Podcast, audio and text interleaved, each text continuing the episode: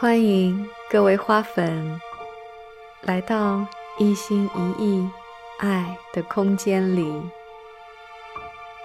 听我为你读书，让我用正念的频率读这本由美国正念疗愈之父卡巴金教授撰写的《正念》，此刻是一枝花。现在，我们开始今天的篇章。第一章片段二十八，练习记道。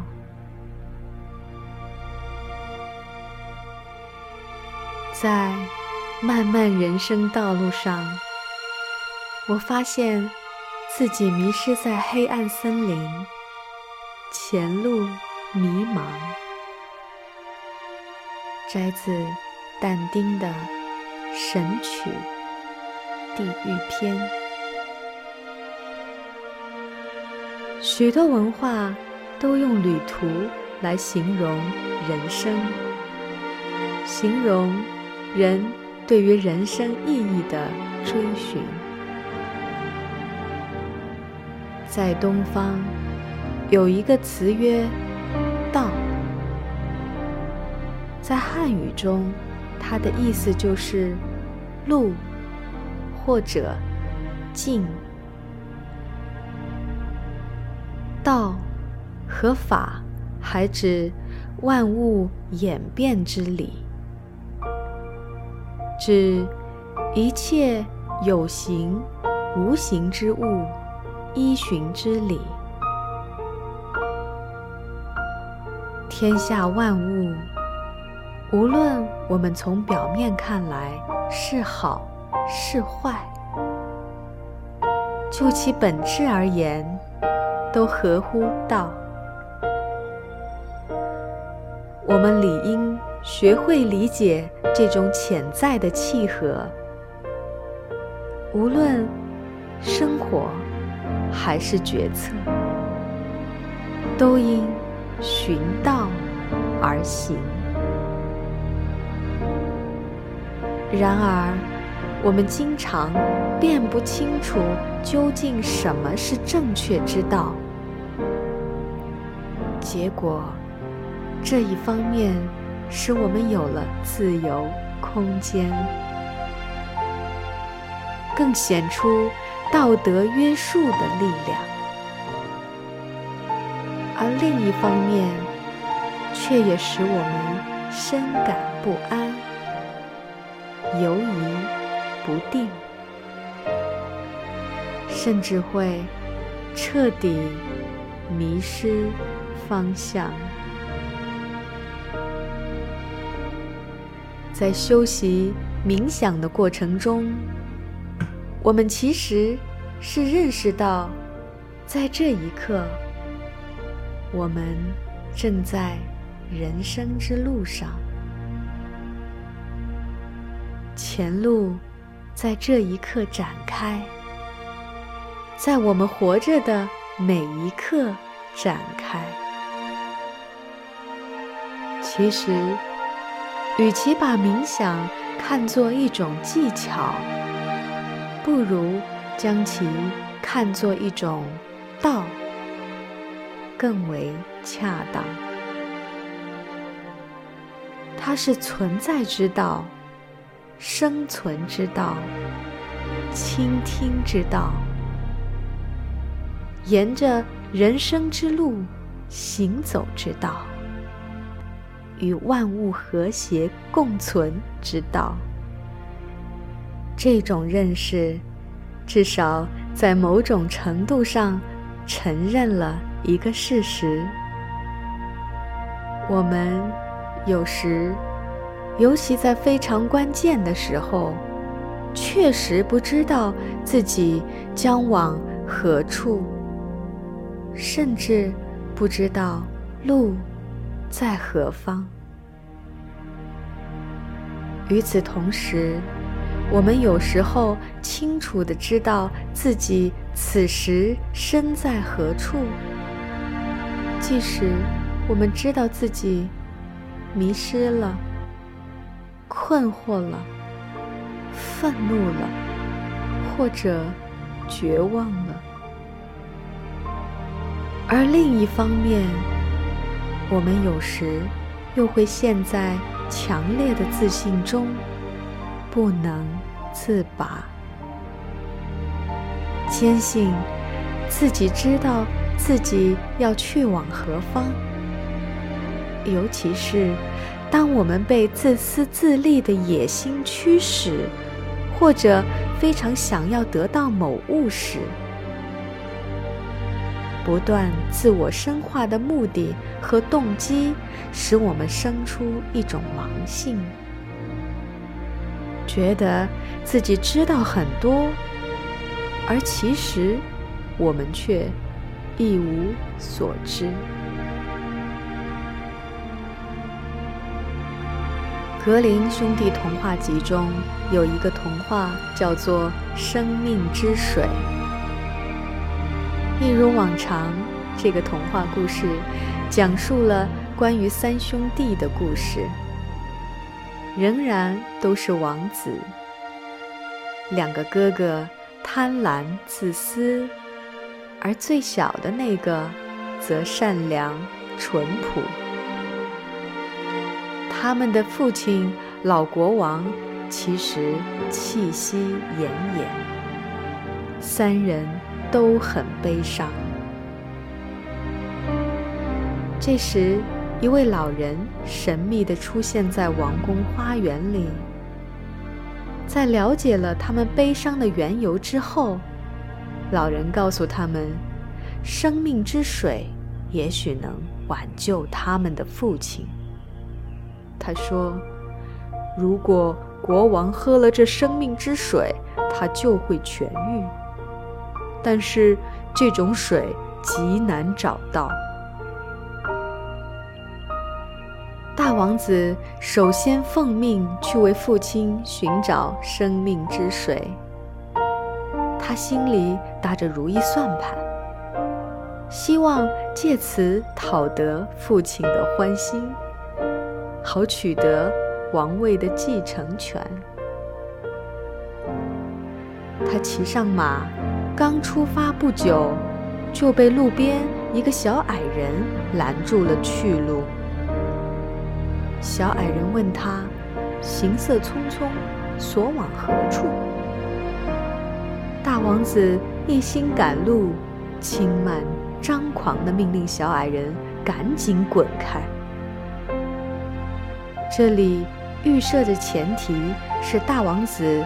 因为知道自己要找的是什么，所以以为自己知道路在何方，而事实并非如此。他不能控制自己的傲慢，他对人生中的事物发展趋势一无所知。当然，童话故事里的小矮人。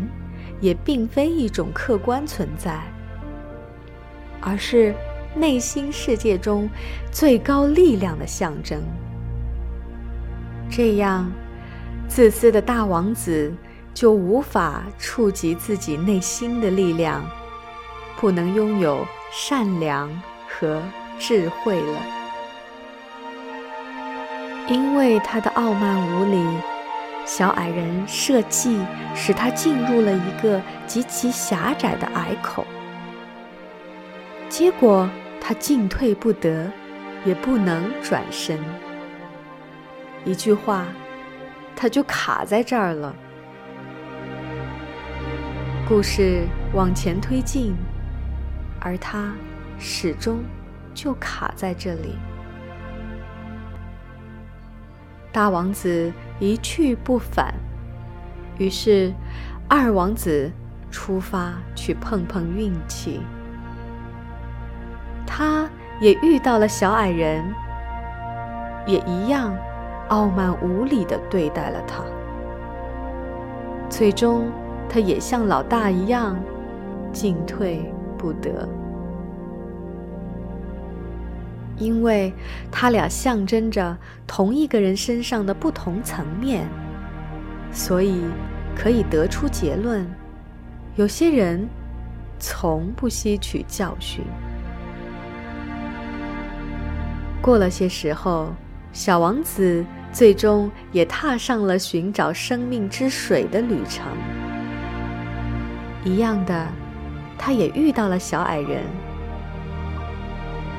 后者问他，步履匆匆，所往何处？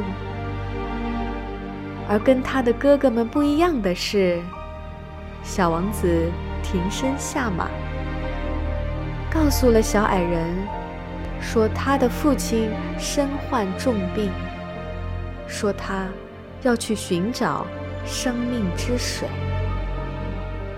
并承认自己完全不知该去何处寻找。当然，听了之后，小矮人说：“哦，我知道哪里可以找到这种水。”于是，他告诉小王子生命之水的所在之处，并告诉他。如何才能得到？这寻找的过程自然十分曲折复杂。然而，小王子认真倾听，并且记住了小矮人说的每一句话。当然，这个故事匠心独具，引人入胜。其中各种曲折，我在此处就不一一赘述了。有兴趣的读者可以自己去阅读原文。而在这里，我想说的仅仅是：有时候向自己承认我们并不知道路在何方。并乐于接受来自任何意想不到之人的帮助，会对我们很有好处。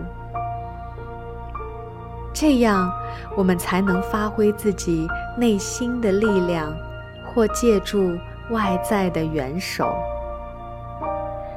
这种内在力量也好，外在援手也好，其实都源于我们自己的热诚。和无私，当然，自私的兄弟也都是在灵魂的内在层面。故事向我们揭示的是：如果任由人类天性中的自大和傲慢控制我们，而忽略了万物秩序，那么。我们最终会在人生路上陷入僵局，进退维谷，转身不得。这个故事告诉我们，以这样的态度，我们永远无法找到生命之水，我们会永远被困在某处，动弹不得。修持正念，需要我们尊重并关注内心中小矮人代表的力量，而不要我们完全忽略很大一部分自我，在狭隘的野心和个人得失的驱使下贸然行事。这个故事说明，只有心怀万物之道。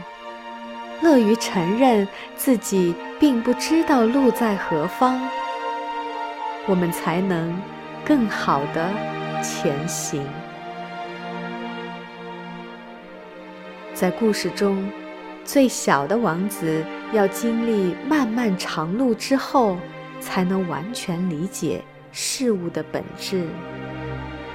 比如，理解他的哥哥是怎样的人。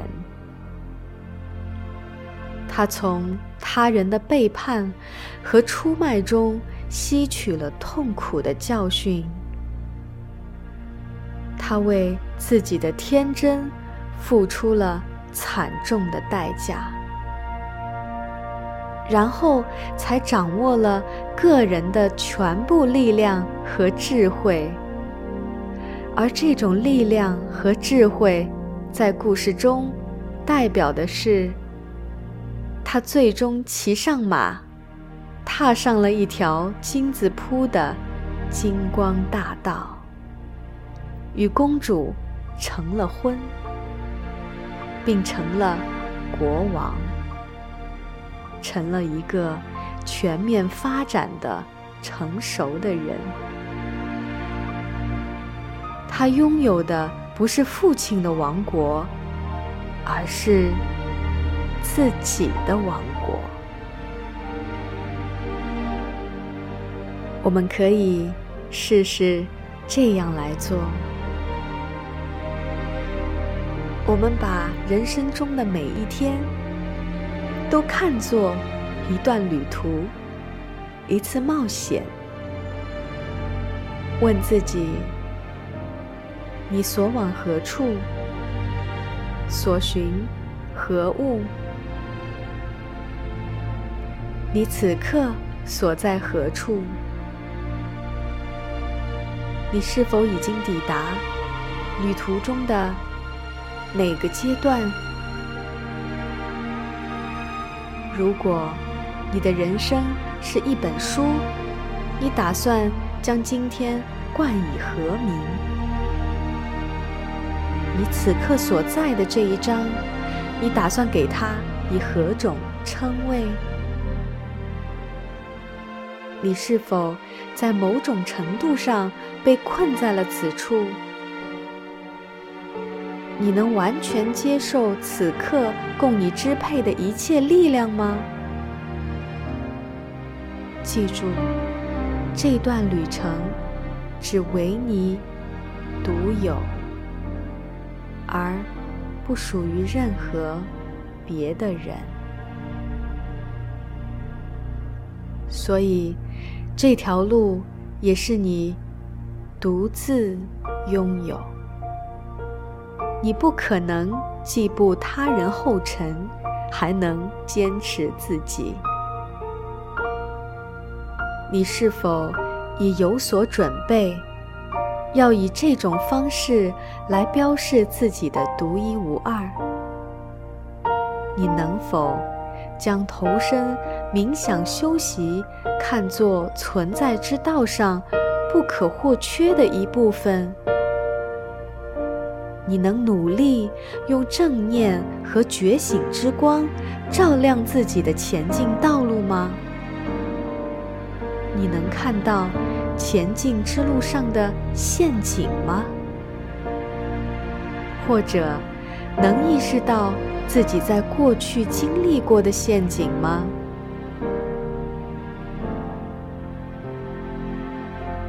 读到这里，不禁让我想用这些问题来问问自己：你呢？是不是也跟我一样？